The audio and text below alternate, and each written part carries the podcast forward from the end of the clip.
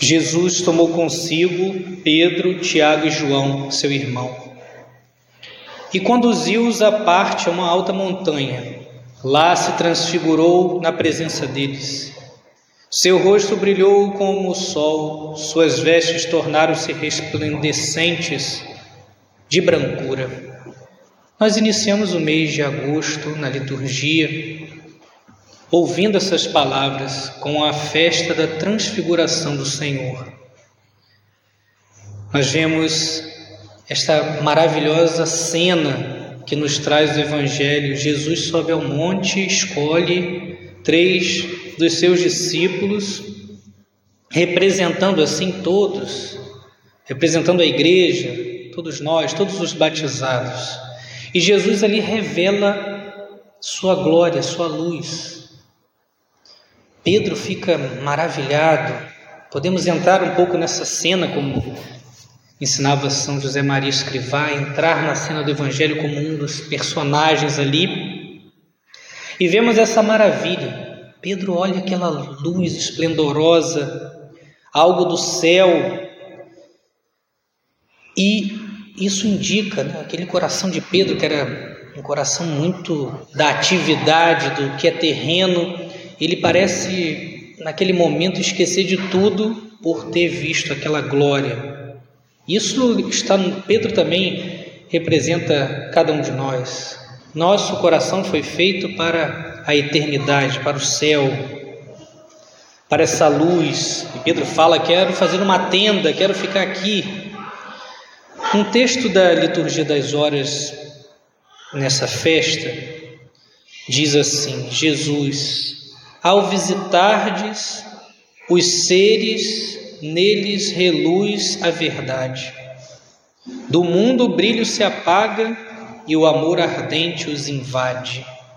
Quando olhamos essa luz verdadeira, essa luz que vem de Cristo, o brilho do mundo, ou seja, aquela vaidade mundana, a ilusão que às vezes temos, vai se apagando. E veja até as coisas boas, que têm seu brilho, sua luz, dado por Deus, até isso que é terreno, diante da eternidade, diante dessa luz esplendorosa, entra no seu devido lugar. Nosso coração foi feito para a eternidade. Quanto mais vemos a luz de Cristo, mais purificamos o apego terreno. Muitas vezes ficamos encantados com o brilho do mundo, e aqui digo até mesmo as coisas boas, quase esquecendo o verdadeiro brilho, ou seja, que essas coisas são uma participação daquele brilho verdadeiro que deve nos envolver. Se no Antigo Testamento Moisés subiu ao monte e recebe uma luz no seu rosto, que ele quando desce tem que colocar um véu para tapar, porque ele teve esse contato com Deus, né? Agora Jesus, que é o próprio Deus, não recebe uma luz, mas dele vem uma luz. Cristo é a luz dos homens. Cristo é a verdadeira luz, é o que encanta o nosso coração. A luz dele é que ilumina a nossa vida. Gostaria de, neste momento da nossa oração, pensando nesta cena, tirarmos algumas lições deste trecho do Evangelho, dessa realidade da transfiguração do Senhor. Pegando então lições da transfiguração, diria uma primeira lição: não perder a meta. Fomos feitos para o céu. Somos chamados, nas palavras de São Paulo, a algo que os olhos jamais viram, que os ouvidos jamais ouviram, que coração algum jamais pressentiu. Nós somos chamados a isso. O céu, a meta é muito maior do que qualquer das nossas expectativas. Nosso desejo e motivação deve estar na glória que virá no futuro. Devemos nos deixar motivar por isso, e quando estamos ainda como agora, diante da Eucaristia, temos que pedir, nosso Senhor, a graça de nosso coração estar sempre motivado a esse desejo da glória, do futuro que já experimentamos de algum modo com a presença real dele na Eucaristia. Infelizes de nós se batalhamos, se nos esforçamos pelo que a traça e a ferrugem corroem. Se gastamos nossa vida por coisas que não têm valor, se vivemos, se nos dedicamos sem olharmos a meta, o sentido, sem colocarmos o verdadeiro sentido nas coisas.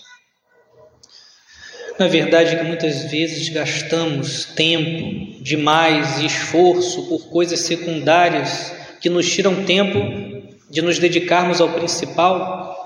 Pelo que batalhamos? Qual o sentido que colocamos na nossa vida diária?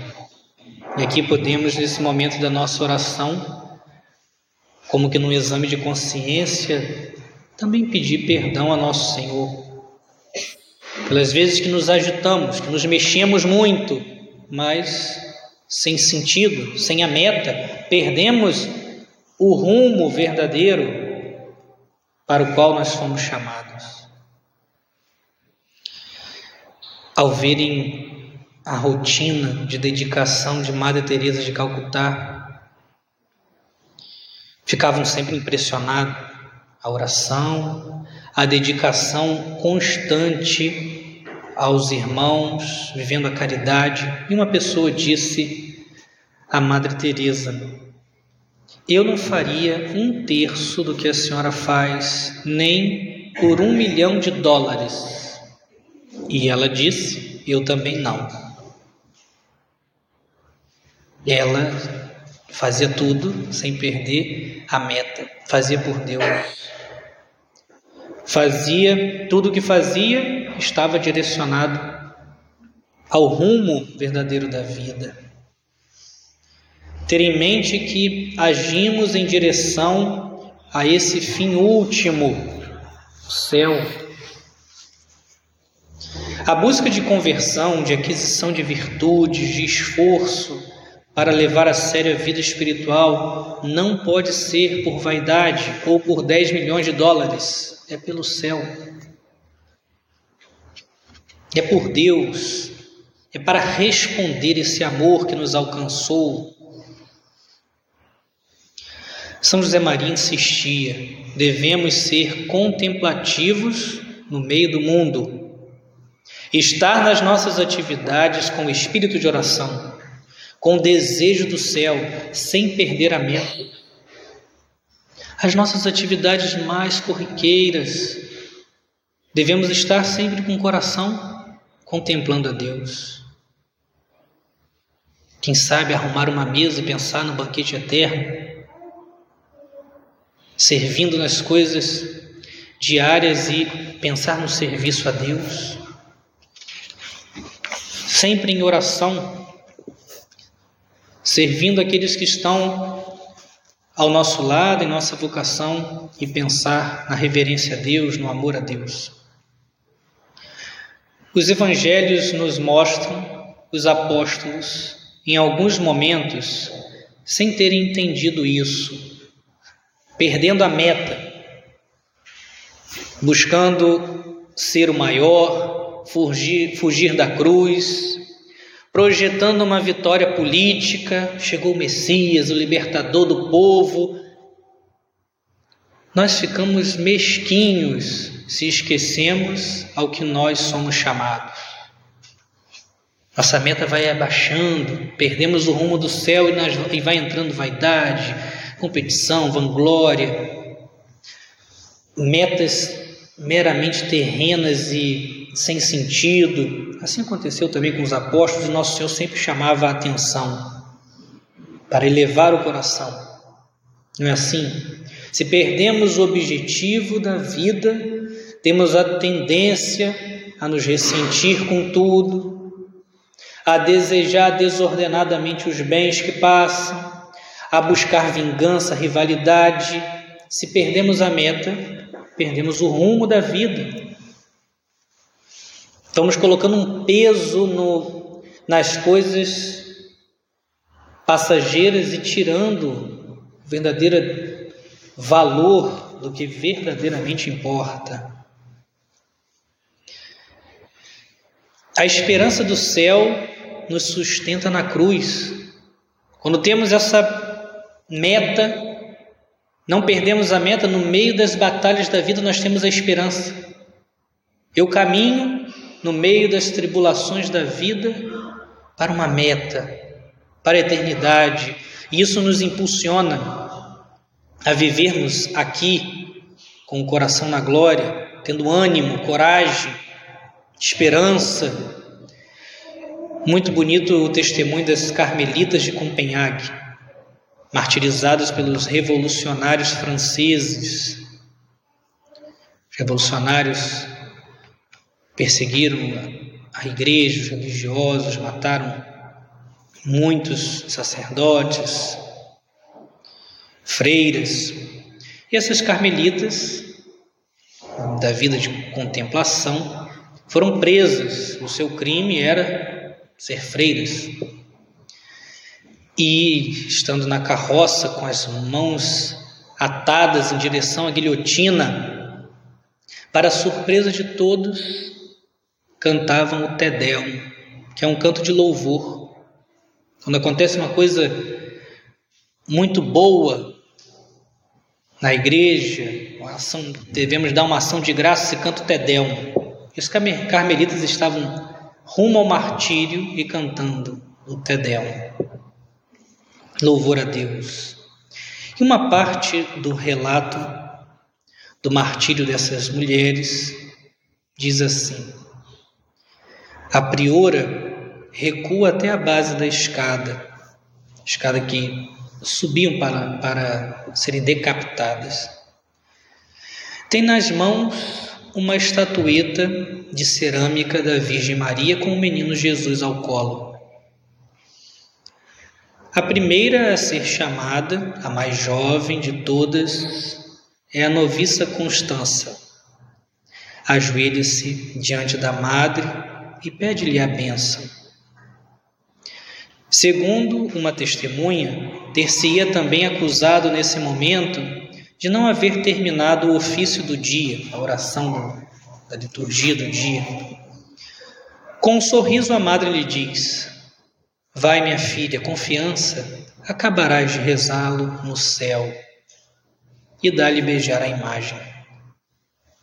Veja, não perder a meta no momento que seria de terror para todos faz com que essas mulheres tenham a grande esperança. Caminho para essa luz maravilhosa, para essa glória então, não perder a meta da força também no meio da cruz. A consciência do céu nos faz ficar de pé diante das tribulações. Por isso, também não perder a meta. Uma segunda lição que podemos tirar desse, dessa cena do Evangelho, e voltamos a esta cena, Jesus com os discípulos, a glória, nós vemos no Evangelho que vem uma voz do céu e diz assim: Escutai-o, esse é meu filho amado, escutai-o. Mais uma vez, um paralelo. Se lá no Antigo Testamento Moisés sobe ao monte e recebe de Deus a lei, que deveria ser a norma de vida do povo, o Pai dá seu Filho como caminho, verdade e vida para todos nós. Se lá no Antigo Testamento Moisés traz uma tábua com as leis, agora na transfiguração o Pai diz: Eis o meu filho amado, escutai-o. Ele deve ser a nossa norma de vida. Olhar a Jesus, olhar como Jesus age, pedir a força dele, e aqui podemos ver oração e formação. Escutai-o. Outra lição da transfiguração: escutar Deus, buscar formação. Jesus, antes de subir ao Pai após a sua ressurreição, diz à igreja: Ide e ensinai a observar tudo o que vos prescrevi. Temos que conhecer, estudar, buscar formação. Isso também é escutá-lo. Quanto tempo tenho me dedicado à formação? Buscar saber sobre a doutrina de Cristo, também pensar, escutai a quem tenho escutado. Hoje nós vemos muitos mestres na internet, espalhados pelo mundo. Podemos ceder ao risco de nos deixarmos guiar por correntes de pensamento contrárias ao Evangelho. A quem eu escuto? Escuto a escuto o que a sociedade dita para mim como norma, escuto o que meus amigos esperam de mim, o que a família me impõe, ou escuto o Evangelho, escuto a Cristo, deixo-me guiar por Ele, escutai-o. A norma da minha vida são as palavras de Cristo, sua doutrina, sua moral, ou minha vida é coordenada pelo que é mais popular, pelo que está mais em voga. Para nossa conversão precisamos buscar formação. Como é importante, a formação pode converter o nosso coração, sempre com o auxílio da graça. Recordo novamente o testemunho de Santo Inácio Santo Inácio, fundador dos jesuítas. Santo Inácio, que foi um grande homem, um grande santo, fundou uma congregação que evangelizou o mundo, se converteu com a leitura espiritual, lendo, formando. Lembramos a história dele? Era um militar, estava numa batalha, sua perna foi atingida, ele teve que ficar hospedado numa casa, numa família muito piedosa. Ele gostava muito de ler romances, era um católico mais ou menos, mas nessa casa só tinha de livro vida, dos, vida de Cristo e a história dos santos. E através daquela formação, daquela leitura, que a providência colocou para Inácio ler, ele foi se convertendo. Quero ser um guerreiro de Cristo. Quero ser alguém que dê a vida por Ele. E assim, Inácio se transformou em Santo Inácio. Uma decisão de seguir a Cristo. Escutai-o. Diz São José Maria: Entesoura a formação. Enche-te de clareza de ideias, de plenitude da mensagem cristã, para poderes depois transmiti-la aos outros. Não esperes umas iluminações de Deus que Ele não tem por que dar-te, quando dispões dos meios humanos concretos, o estudo e o trabalho. São Zé Maria, de modo bem, bem simples, bem prático, nos alerta. Não fique esperando para você receber uma boa formação que venha uma iluminação do céu. Não.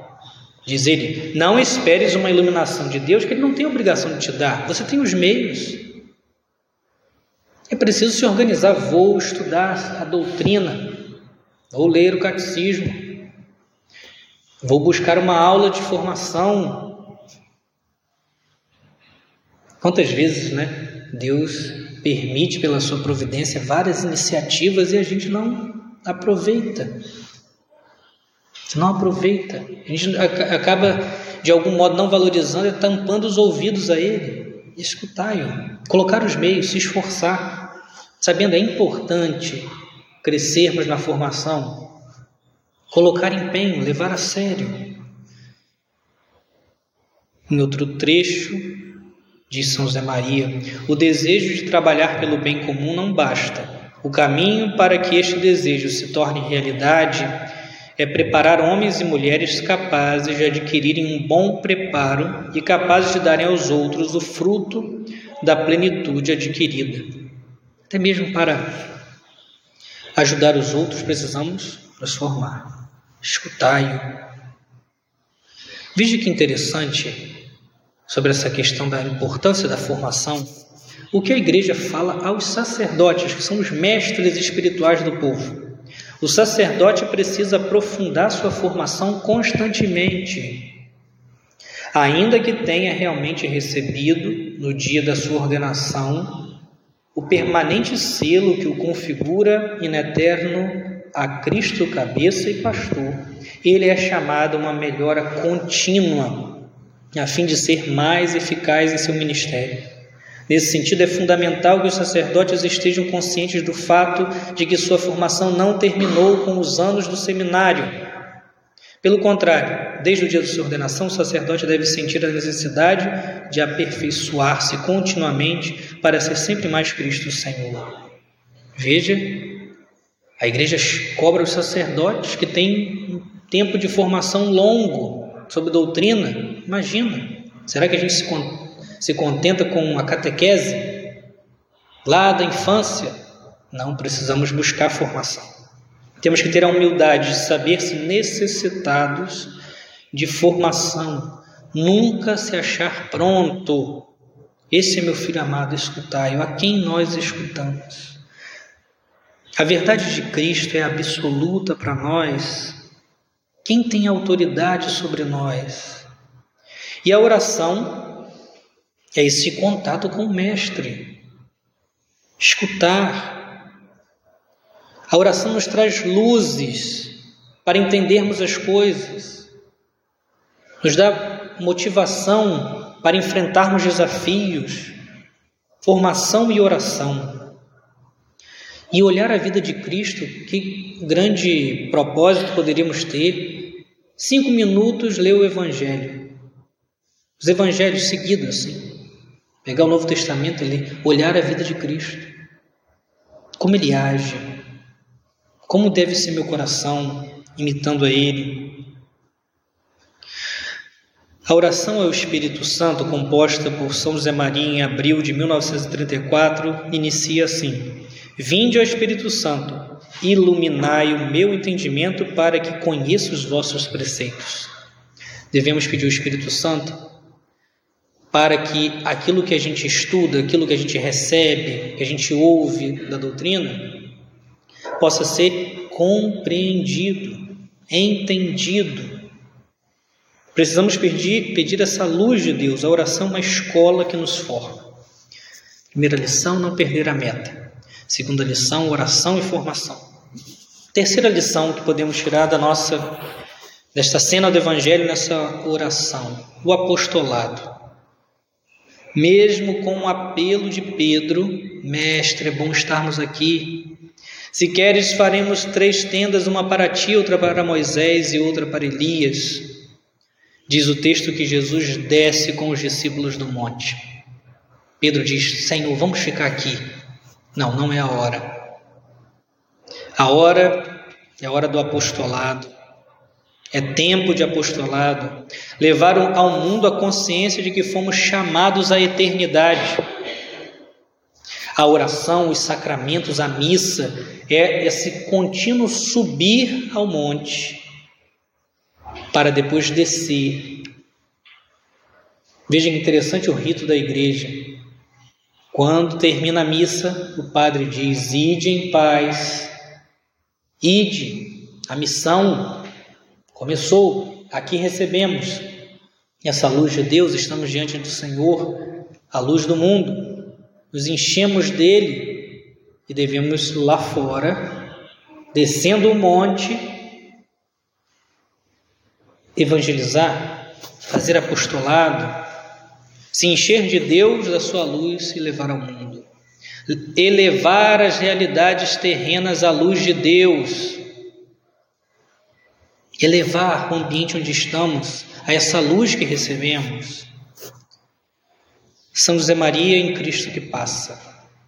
O apostolado é o amor de Deus que transborda e se dá aos outros.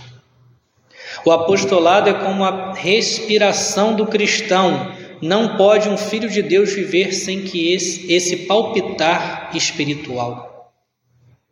Quem ama Deus quer fazer apostolado.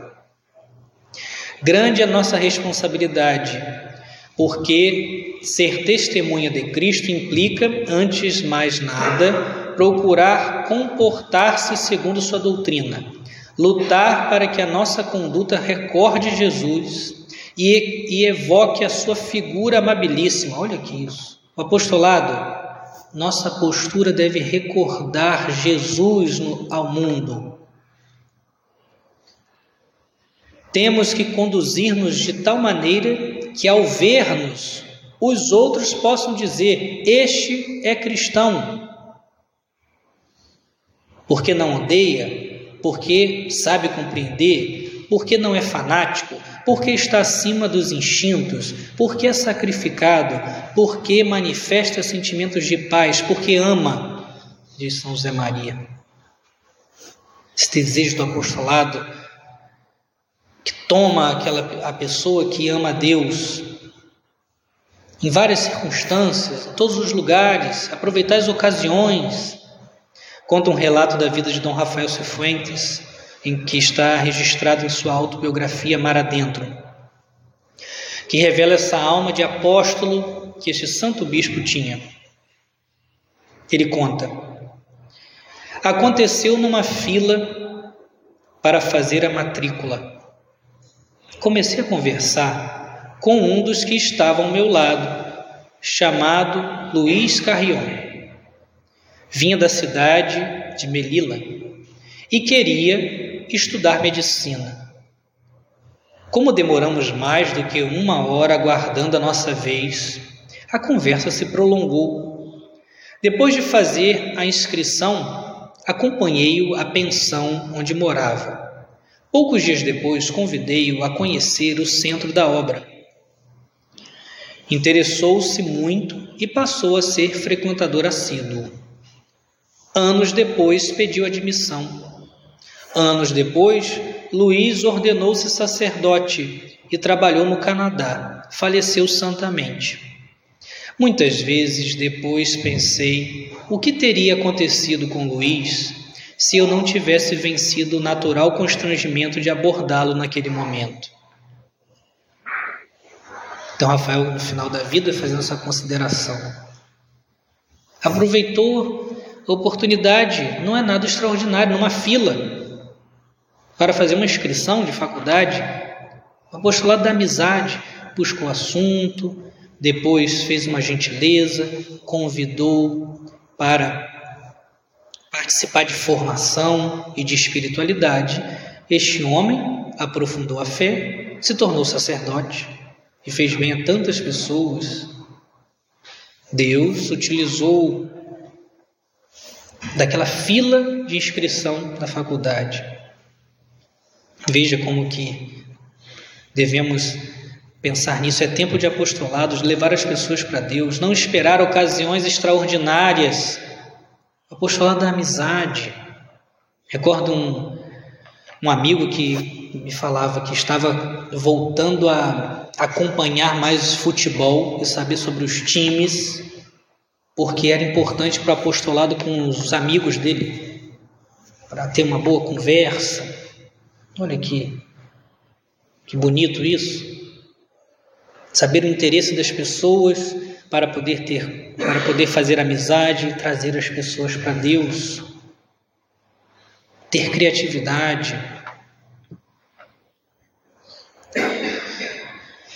A Virgem Maria toda imersa na glória de Jesus, seja nossa companheira sempre, nossa intercessora, para não esquecermos a glória a qual nós fomos chamados. Para buscarmos oração e formação e sermos no mundo apóstolos de Jesus. Que ela, a estrela da evangelização, a rainha do céu, interceda por nós sempre. Amém.